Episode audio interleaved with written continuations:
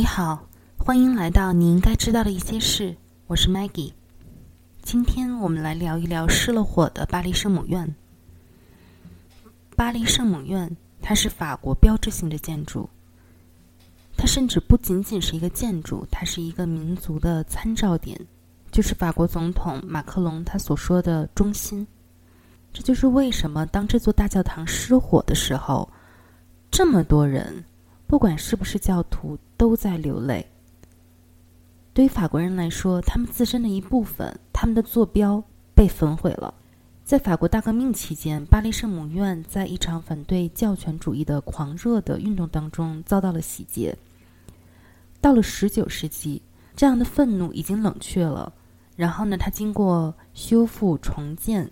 改变了一个新的面貌，它成为了一个举行帝王的加冕典礼，或者说是民族解放运动和总统葬礼的一个举办的场所，成为了法国这个国家的灵魂。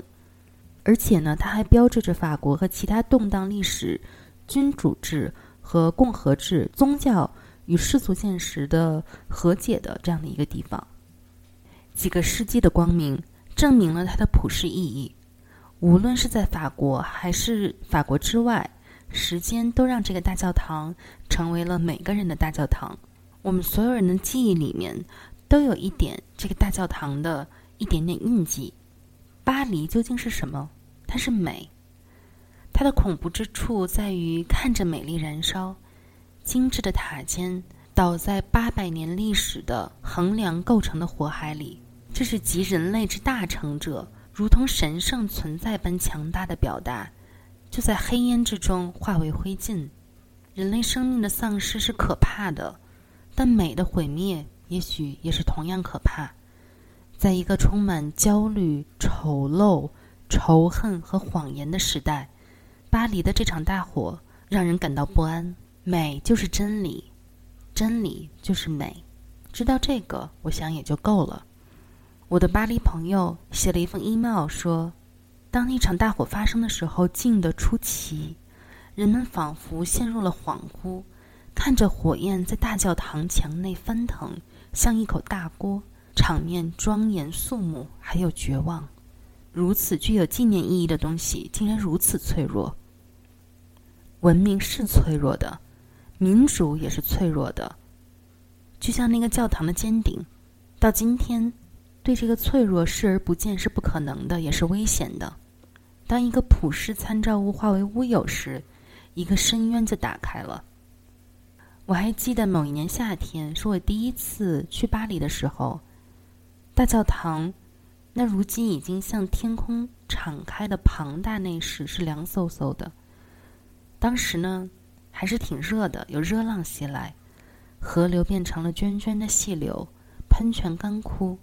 商店里的瓶装水销售一空，人们就坐在教堂里的长椅上发愣，也有人在祈祷，有小孩在玩耍，后辈与长辈、愚者与智者聚在一起，蓝色的光线透过上方华丽的彩色玻璃穿射进来，空气中有石头和蜡烛的气息。那神圣给我的感觉是一种包容。巴黎圣母院是一个庇护所，而在这个时代。美国总统在唾弃庇护之所，并考虑将贫困的移民丢给那些敢于自称庇护所的城市作为惩罚。我第一次看到这座昏暗的大教堂的时候，是体谅人类犯下的错误的，比如一七八九年之后的那些革命者，他们误以为那些圣经中的国王是法国国王，于是砍掉了雕像的头颅。光阴荏苒啊！巴黎的小孩就在圣母院的教堂里面玩耍。这座流光溢彩的城市，它的小岛像一艘艘驶向桥梁的船，它的主干道由巴黎圣母院来锚定。这座大教堂总是在塞纳河的对岸，让人安心。它的外面两座钟楼非常的庄严，侧面呢又像水兽一样很奇幻。不管从哪个角度看，巴黎圣母院。都赫然耸立在眼前。大火过后，巴黎圣母院的巴黎女士还在那里，但是她的塔楼已经没有了屋顶。马克龙总统发誓要重建大教堂，这位法国总统举止尊严。当这种尊严已经从白宫消失的时候，他提醒人们，尊严还是具有令人们团结起来的力量的。马克龙说：“巴黎圣母院是法国的历史，是法国的想象。换言之，它是一种记忆方式，激励着所有追求某种超越的人。是自己为一切的特朗普总统的贡献，是建议派遣洒水飞机来灭火。他的建议被无视了。”也许对于一个美国人来说，就其代表国家的力量而言，最接近巴黎圣母院的东西，就像是法国雕塑家创作的自由女神像。